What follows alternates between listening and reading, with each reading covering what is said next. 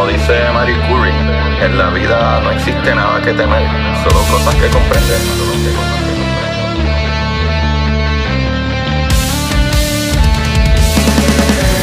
Recuerden correr y buscar la manera de aprender que más le divierta.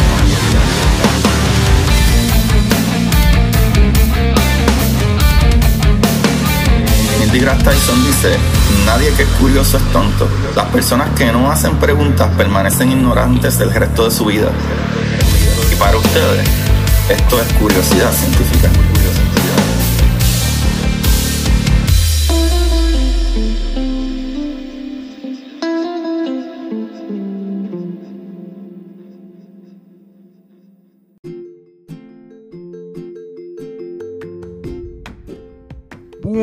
Curiosidad Científica, bienvenidos sean todos a su programa de curiosidad. Aquí con ustedes su host Agustín Valenzuela, trayéndoles mucho, mera amor, mucho, mucho, mucho amor. Les voy a pedir disculpas, eh, ¿verdad? Porque el capítulo sé que está saliendo un poquito más tarde, usualmente ya antes del mediodía está, o como es más usual todavía, ya a las 12 y 30 de la madrugada de los lunes está. Pero hoy nos tomamos un poquito más de tiempo. He estado ¿verdad? bastante ocupadito con, ¿verdad? con una cosita que espero en unos dos meses pueda decirle en qué estoy trabajando y eso me pompea mucho. Pero por ahora estamos aquí, no hemos fallado. Sigue siendo lunes para ustedes, para mí, para no sé si en Europa, porque son como 14 horas de diferencia. ellos yo creo que están en el futuro. Nosotros estamos en el pasado, de acuerdo a ellos. Corillo, gracias a todos los que le dieron play, le siguen dando play a esto. Y eso me gusta mucho. Gracias a los que me comentan y me escriben. Y recuérdense, búsquenme en Curiosidad Científica Podcast en Instagram y en Twitter también. Y como Agustín Valenzuela en Facebook. Pero ahí eh, estoy medio abandonado de Facebook. Corillo, gracias, gracias por darle play y compartan estos capitulitos. Pero ahora, ahora hoy vamos a hablar de una cosa maravillosa. Vamos a hablar de los exoplanetas. Ya yo he hablado un poquito de exoplanetas anteriormente, pero mira, yo no he hablado de cómo es que se encuentran estos muchachitos. Porque esto no se ve a simple vista por ahí. Tú no puedes estar mirando al cielo. Ah, mira, no, eso es un exoplaneta. Eso no es así, pues, como así. Esa luz que tú ves en el cielo no, es, son, no son planetas. Esas luces que tú ves en el cielo son galaxias eh, llenas de estrellas o, simple y sencillamente estrellas. ¿Sabes? Por ejemplo, y hablando de galaxias, lo que podemos probablemente ver es, Andrómeda, es la única galaxia que probablemente podemos ver. Y como quiera está como a 2 millones de años, 2 billones de años, unas ridículas de lejos. Pero tiene un montón de estrellas. Eso podemos ver a lo mejor la luz de eso. Pero todo, cada vez que nosotros miramos al cielo, lo que vemos son estrellas, estrellas de nuestra galaxia, nuestra pequeñita galaxia. Y esas estrellas están tan lejos que no podemos ver si tienen planetas alrededor. O sea, nosotros incluso aquí, para ver nuestros planetas de nuestro sistema, necesitamos, ¿verdad? Los podemos ver, podemos ver la lucecita, pero poder estudiarlo es mucho más difícil. ¿Sabes? Con el mismo telescopio, yo a veces lo veo y veo las líneas y veo el ojo de Júpiter, o puedo ver incluso, eh, eh, ¿verdad? Los anillos de Saturno y se ve brutal, pero se ve bien chiquitito y bien porquería, hablando claro, porquería. pero, pero, estos muchachitos son mucho más brillantes que yo y ellos, ¿verdad? Decidieron, ok, tiene que existir truco para ver esto es su planeta. Y lo brutal con esto, lo brutal con esto es que esto sí se, se entendía que debían existir, ¿sabes? Se entendía que los exoplanetas deberían de, estar allá afuera. Era casi imposible pensar de que hay tantas estrellas, hay tantas cosas y solamente nuestro sistema solar tiene planetas. Eso estaba lo loco. Eso se entendía que esa era una posibilidad muy grande. Pero aunque no lo crean, ¿sabes? Básicamente en los últimos 30 eh, años, ¿sabes? Que básicamente descubrimos los exoplanetas como tal. ¿Sabes? Literal. ¿Sabes? No va nada de tiempo. Y eso está súper brutal. Socorillo, vamos a hablar de esto. Vamos a hablar de cómo se detectan los exoplanetas, papá. ¿Sabes cómo se detecta esto? Los exoplanetas, ¿verdad? O, planetas extrasolares, que son planetas situados fuera de nuestro sistema solar.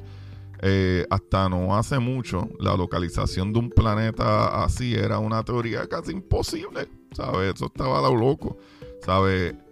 Digo, verlos, porque se entendía como que, wow, está difícil que no haya más nadie afuera, pero se comprobó, ¿verdad? Los otros días, por ponerlo así. Pero ahora es algo más sencillo, ¿verdad? Y, desde el lanzamiento de misiones como el telescopio espacial Kepler, eh, puesto en órbita en, en 2009, son más de 4.000 y pico de exoplanetas conocidos, Corillo. Pero, como se detectan los exoplanetas? Porque son muy chiquititos.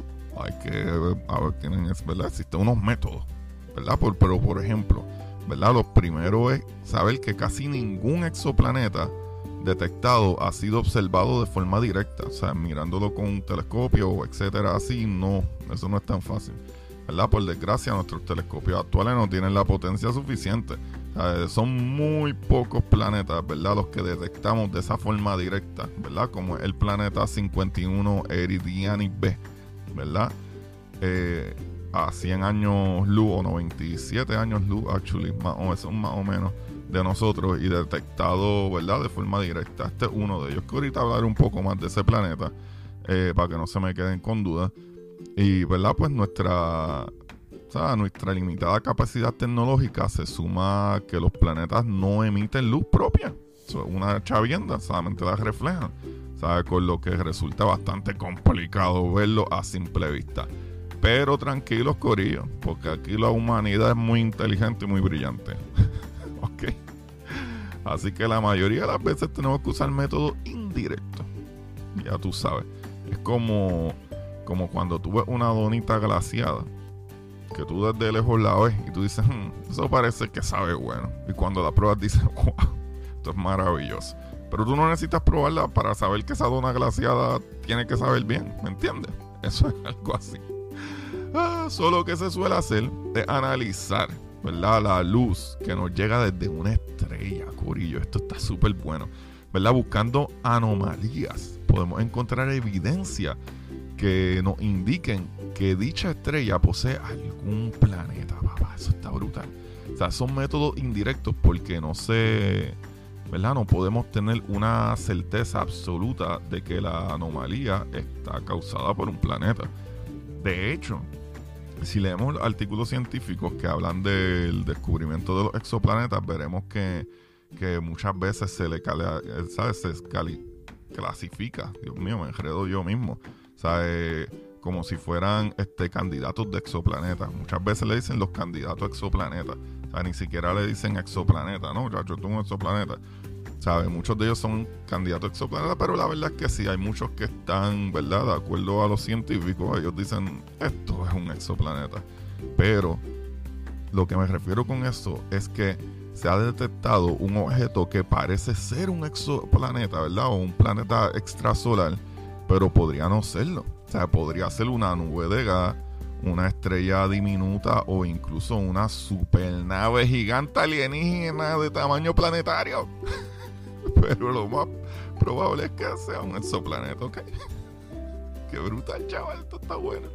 Ah, hay varios métodos, Corio, para que entienda. Hay varios métodos para detectar a un candidato de exoplaneta. Pero los principales son dos. ¿Verdad? Por tránsito y por velocidad radial. Como ya dije, tránsito y velocidad radial. Estos son los dos métodos principales. Estos dos métodos, ¿verdad? Representan más del 90% de las detecciones de candidatos a exoplanetas. Primero está el método del tránsito. Eh, este es el método de detección que más resultados ha ofrecido. ¿verdad? es bastante sencillo de entender. Desde la Tierra somos capaces de medir la intensidad de la luz que proviene de una estrella. Como que cuánta luz, cuántos fotones nos están llegando. So, si observamos una estrella con uno o más planetas durante el tiempo suficiente, llegará un momento en que el planeta pasará por delante de la estrella. O sea, como el caso de nosotros que orbitamos nuestra estrella. So, si alguien que está mirando desde bien lejos que sea un chaval allá en, Andrómeda, puede mirar aquí y, bueno, no en Andrómeda, eso está lejísimo, pero un chaval que esté en, en Alfa Centauri, ¿verdad? Eh, el Centauri. Y desde allá mira, el chavalito mira y ve como que, ah, mira, hay un puntito, hay algo bien chiquitito de momento frente a ese sol o esa estrella.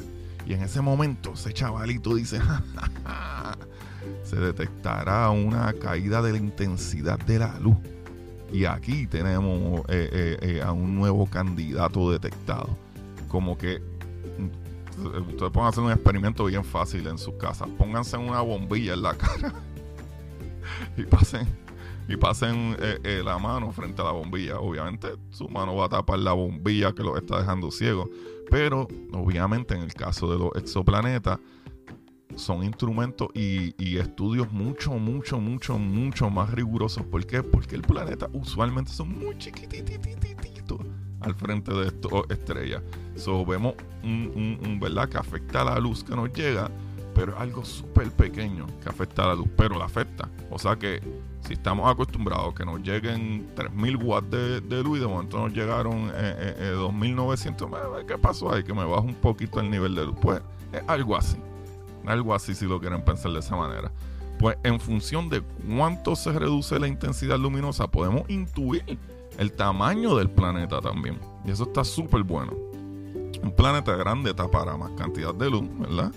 Eh, también podemos ver el periodo de los tránsitos, es decir, cada cuánto tiempo da una vuelta alrededor de la estrella correspondiente. Y esta cosita esto nos da una pista de lo alejado que está el planeta de dicha estrella. Eso está súper brutal. entonces el método de la velocidad radial, Corillo.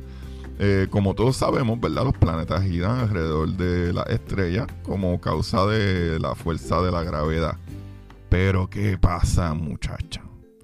Esta fuerza de la gravedad es mutua. Ya yo he hablado de eso. El planeta te está jalando a ti. Tú estás jalando el planeta. El planeta jala tu fundillo. Y el fundillo jala así y jala el planeta. Y todo el mundo se jala. todo el mundo se atrae. Es decir, la estrella ejerce una fuerza sobre sus planetas. Pero los planetas también ejercen una fuerza sobre la misma, sobre la estrella, papá. Pero como las estrellas son muchísimo más grandes que los planetas, son los planetas los que giran alrededor de la estrella, ¿sabes? Y no de, otra forma. Pero imaginemos ahora un sistema solar en el que la estrella central es más pequeña que nuestro Sol y en el que existen planetas más grandes que Júpiter.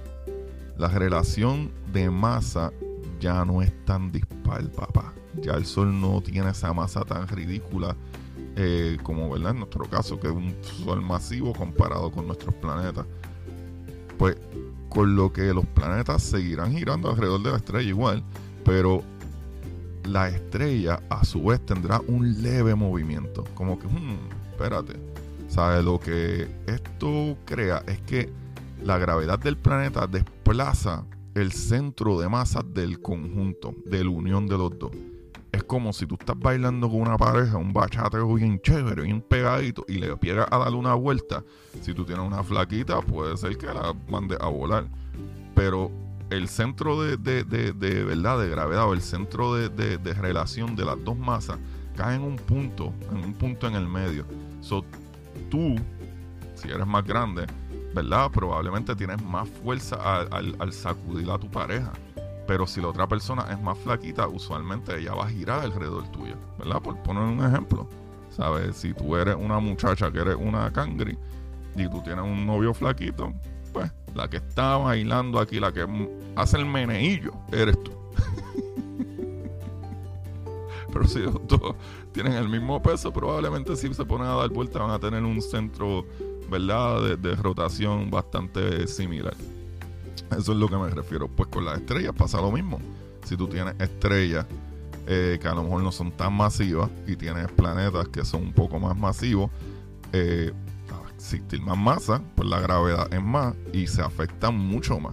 O sea, que el planeta también puede eh, jamaquear un poco más visible el Sol. Y la presencia del planeta es más obvio todavía. ¿Me entienden, muchachingui? Maravilloso este movimiento produce un efecto conocido como desviación al rojo, que podemos detectar al analizar la luz que llega a nuestros telescopios. Así se llama esta papa. Desviación al rojo. Eso es lo que pasa. Cuando ese efecto gravitacional de los planetas en el Sol, que aunque el Sol sea más masivo, como quiera, tienen efecto gravitacional en los planetas, como quiera ese jaloncito. Es como nos pasa con la Luna. Si no tuviéramos la Luna ahí, no tuviéramos ese balance que tenemos. ¿Sabes? Y la luna le da su jaloncito y, y, y, ¿verdad? Y lo que, se, lo que se llaman los tides, que jale el agua y, ¿sabes? La luna tiene ese efecto gravitacional, aunque sea más pequeña que, que nuestro planeta. Eso funciona de la misma manera. ¿Sabes? Con esta información podemos calcular el efecto de la gravedad planetaria sobre la estrella y gracias a ese efecto calcular la masa de nuestro candidato a exoplaneta que tú dices, Corillo? Ya tenemos distancia, tenemos masa del planeta, ¿verdad? Con estas dos maravillas. Primero lo del efecto gravitacional, el efecto que tiene, ¿verdad? De gravedad eh, los planetas en el Sol. Y también, ¿verdad? Eh, eh, el efecto de, verdad, como dije, está el, efecto, el método que utilizan ellos, que es la velocidad radial, y está el método del tránsito transita por frente de, ¿verdad? Transita por el frente del planeta. Eh, podemos ver que la, intensidad de la luz baja. El segundo método, que es la velocidad radial, pues ya sabemos que crea un efecto, eh, ¿verdad? Que, se le puede llamar la desviación al rojo. Que es como que, hmm, espérate, este, está, está sacándome un poquito de órbita o me está jamaqueando un poquito y se ve, se ve eh, la estrella. Y como he hablado anteriormente, que es la desviación al rojo. La desviación al rojo, en este momento se dice desviación al rojo, pero no hablan de otra cosa más que el corrimiento al rojo, que también puede ser corrimiento al azul, que mientras más se aleja, la luz, ¿verdad? Eh, la, esa onda se estira más y, y, se ve un color más rojizo, y si mientras más se acerca, ¿verdad? Este, la onda se va cambiando a un color más azul porque se acerca más. nosotros vemos esa desviación al robo, como que se está echando como para adelante y para. O sea, que tiene un, un, meneillo ahí. un meneillo. Ay, Dios mío. Ay, qué chajito soy, pero qué bueno está esto. Esto está bien bueno, papá. So, vamos a la detección de los, de los exoplanetas. Que aquí entonces, uniendo estos ambos métodos, también podemos eh, ¿verdad? Eh, intentar usar ambos métodos a la vez. De hecho, cuando se descubre algún planeta, eh, ¿verdad? Extrasolar, un exoplaneta, es interesante con algunos, ¿sabes? Que se, que se consigue. O sea, si lo descubrimos con uno de estos dos métodos, se suele intentar aplicar el segundo método. ¿Por qué? Sencillo, Corillingui. Con el tránsito observamos el tamaño y con la velocidad radial obtenemos la masa, sabiendo estos dos datos, ¿verdad? Masa y tamaño, podemos obtener la densidad. Y teniendo la densidad, podemos deducir más detallitos, papá. Uno de los más importantes sería si el exoplaneta es un gigante gaseoso o un planeta sólido. Ah, pero ¿qué es la densidad? Corillo, básicamente cuánta masa tú tienes acumulada, ¿verdad? Y mientras más apretadita la tienes, más densidad tiene, o sea que más doble el espacio, o sea que tiene aquí en la Tierra se le diría peso, pero en verdad en el espacio no existe peso, eso se habla de masa. La masa y, el tamaño nos pueden dar entonces cuán densa es ese planeta. Y si está súper denso, ¿qué significa? Que ese planeta es como la Tierra. Si no es tan denso, como decir Saturno, Ahora mismo nuestro planeta Tierra se hundiría si existiera un, un mar gigantesco que pudieras poner el planeta. Pero si existe un, planeta como un mar gigantesco que puedes poner el planeta Saturno, Saturno flota porque no es tan denso, es masivo, pero no es denso. ¿Me entiendes, muchachín? Ajá, ¿viste qué chévere está esto? Esto está brutal, ¿sabes? A nosotros nos conviene más que un planeta sea sólido o rocoso, ¿verdad? Como el nuestro. ¿Y por qué tú dices eso, Agustín? Porque se asume que en un planeta sólido hay más posibilidades de que se desarrolle la vida. Eh, ¿Sabe? Por lo que conocer esto este dato es vital para los enanitos verdes. Digo, para los aliens, muchachos. Ahora, muchachos, démonos de titerería, ¿ok? Ahora estamos buscando señales de vida. O sea, una vez ya conocemos el planeta, localizamos esto tiene que ser un exoplaneta, ya sabemos la densidad. Ah, mira, yo creo que es rocoso. ¿Y ahora qué se puede hacer con estos exoplanetas? Porque ya sabemos cómo identificarlo, ya sabemos qué es la que hay. Ah, ahora muchachos, ¿sabes? Uno de los principales objetivos de la búsqueda de exoplanetas es intentar encontrar algún planeta en el que pudiera haberse desarrollado la vida y la tecnología durante décadas tuvimos el proyecto SETI, ¿verdad? Como principal medio eh, para tratar de encontrar a alguien más en el universo. Pero no conseguimos resultados algunos en aquel momento. Pero, Agustín, ¿para qué más me interesa esto? Ajá, ahí está en el clavo, Yarimar Benítez.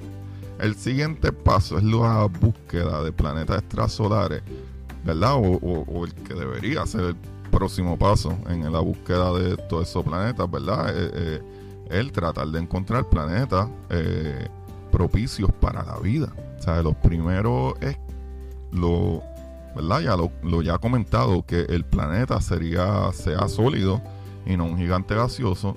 Y lo segundo es que el planeta se encuentre en la llamada zona de habitabilidad de la estrella. ¿Sabe? Que aquella región que se encuentra a la distancia adecuada para que exista agua líquida. Y como bien conocemos, ¿verdad? Lo que le llamamos el Goldilocks Zone. La zona de, de eh, Goldilocks. Eh, pero está una tercera cosa que, y es en lo que ya se estaría trabajando, sería intentar analizar la atmósfera de esos planetas para ver si en ella encontramos evidencia ¿verdad? de existencia de vida. Y eso está súper brutal.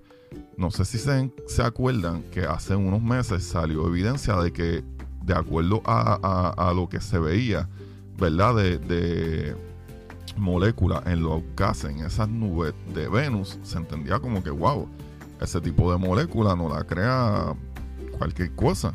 Usualmente ese tipo de molécula la crea vida, ¿sabes? algo que metabolice eso, e, e, esa comida o esos gases o lo que sea, ¿verdad? Y, ahí así nace. Como por ejemplo, el metano se supone que no es un gas tan común.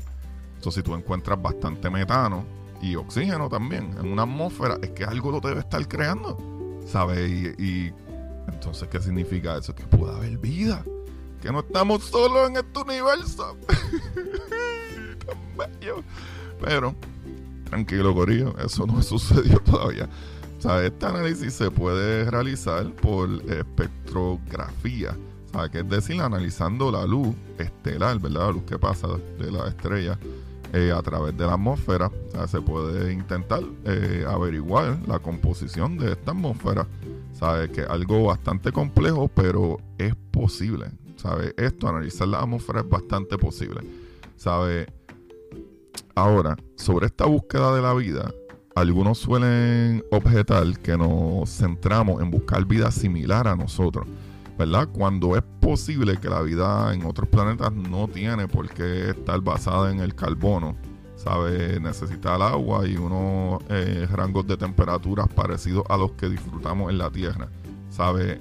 Lo que se refiere es que puede haber vida basada en el silicio, que no necesitara agua y que pudiera sobrevivir a 100 grados bajo cero, por ponerlo así.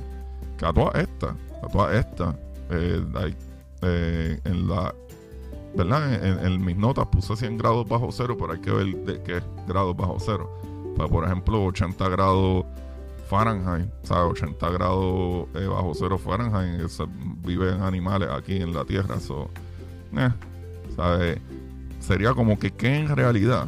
¿Sabes? Lo que buscamos son réplicas de nosotros mismos, ¿sabes? Pero eh, eso hace un poquito de sentido porque en, nuestro planeta, ¿sabes? Digo, en nuestro sistema solar no, no vemos, loco, en, eh, por lo menos con lo que hemos estudiado hasta ahora, no vemos eh, rastros de otra vida, ¿sabes? Ni siquiera vida inteligente, ¿sabes? Sino vida.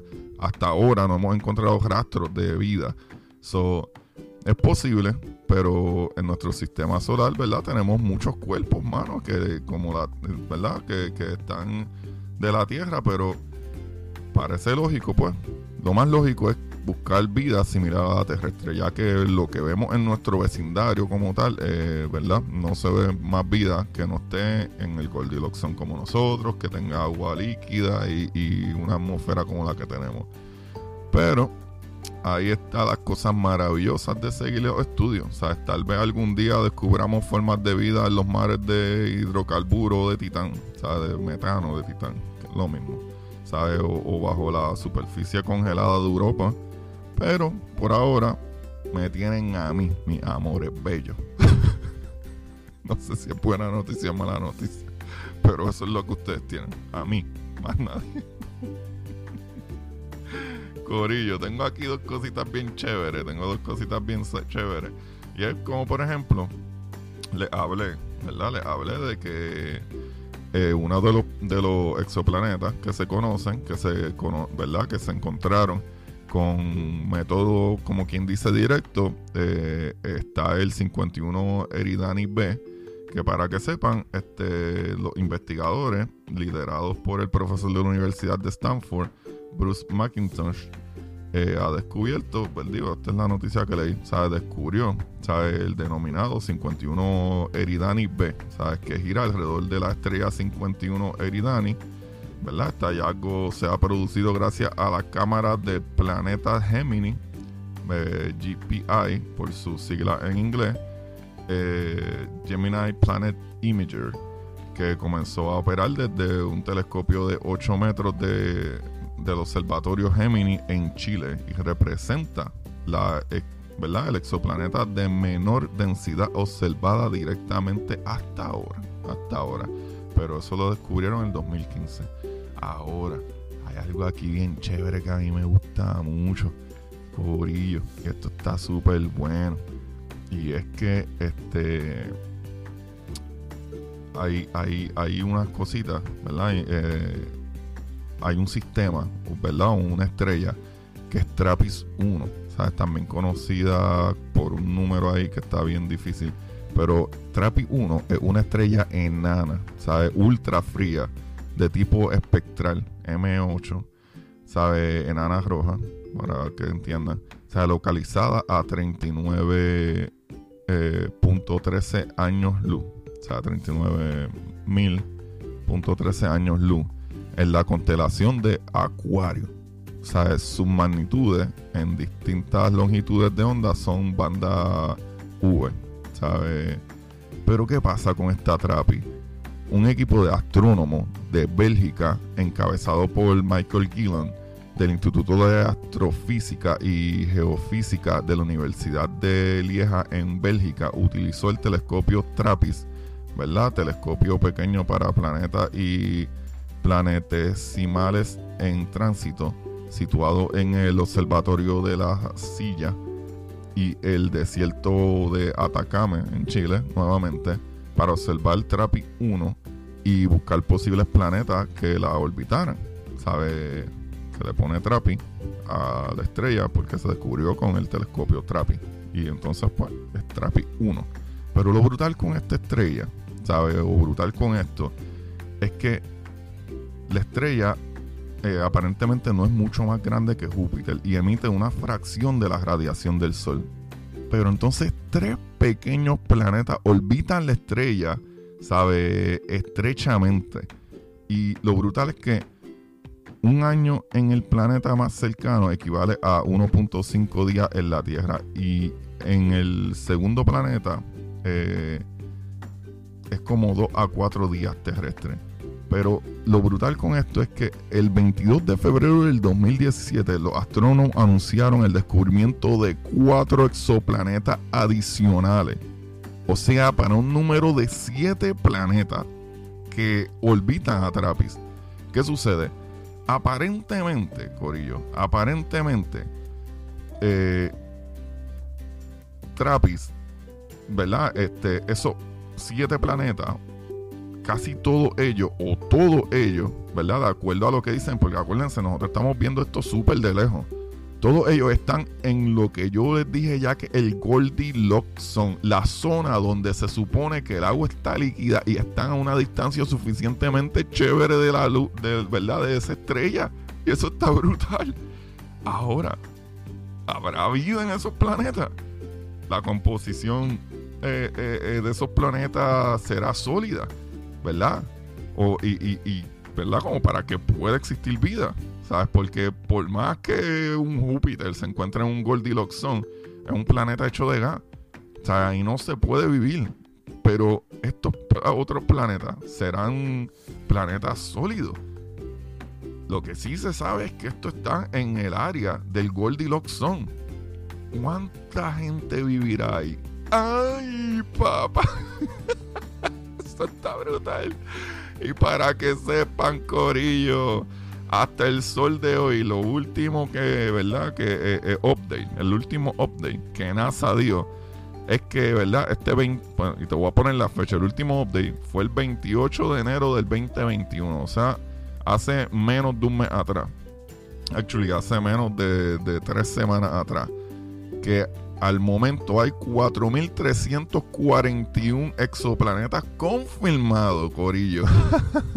que la mayoría han sido descubiertos por ese telescopio Kepler que ya les, dice, les dije. Pero hay adicionales 2.366 potenciales exoplanetas, que también eso se los mencioné en, el programa, que se le dicen potenciales a todo esto y están los que están confirmados. si tú sumas los, los 4.341 confirmados más los 2.366 que están, ¿verdad? Por confirmarse, eso, Corillo, es casi 7.000 exoplanetas ay santo, papá. Y lo brutal es que también hay unos que supuestamente no se saben todavía, pero se siguen estudiando, siguen apareciendo y apareciendo y apareciendo esos planetas. Ahora les digo y ustedes, ¿cuántos de ustedes creen en los enanitos? Digo, es que en las películas los ponen ahí sí siempre, sabrá si son gigantes. Porque no son gigantes azules y tienen que ser enanitos verdes. Contéstenme ustedes porquerías de películas, siempre haciendo lo que era.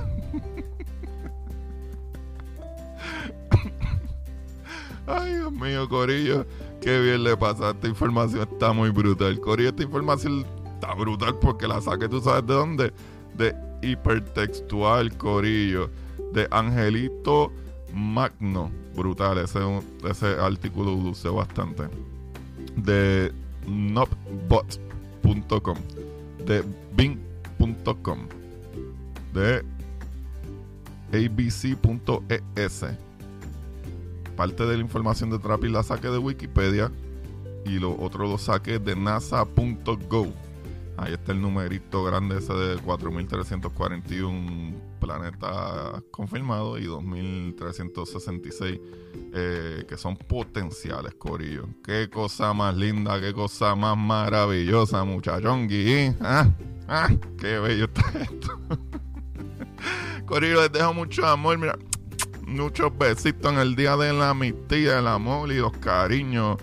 Y gracias a ustedes que me siguen dando tanto cariño, Dios mío, yo me siento tan feliz cada vez que ustedes me envían un mensajito y me dicen, wow, Agustín, me gustó mucho esto, aunque eres un charro. Y eso a mí me gusta. sí, yo me lo disfruto. Socorillo, gracias por escuchar.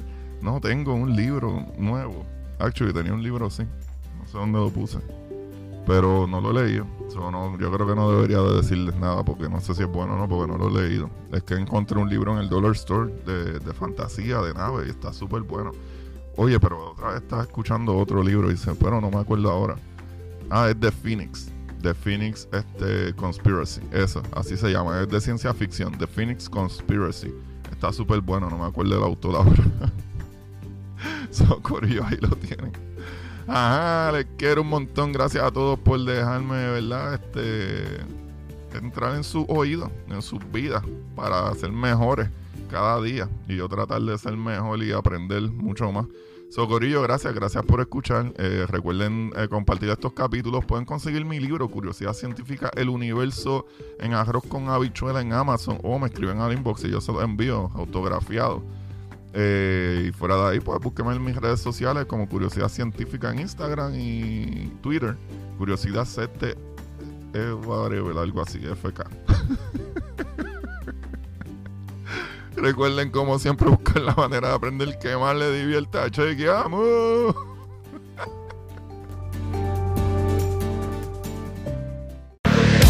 para ustedes, esto es Curiosidad Científica. Curiosidad.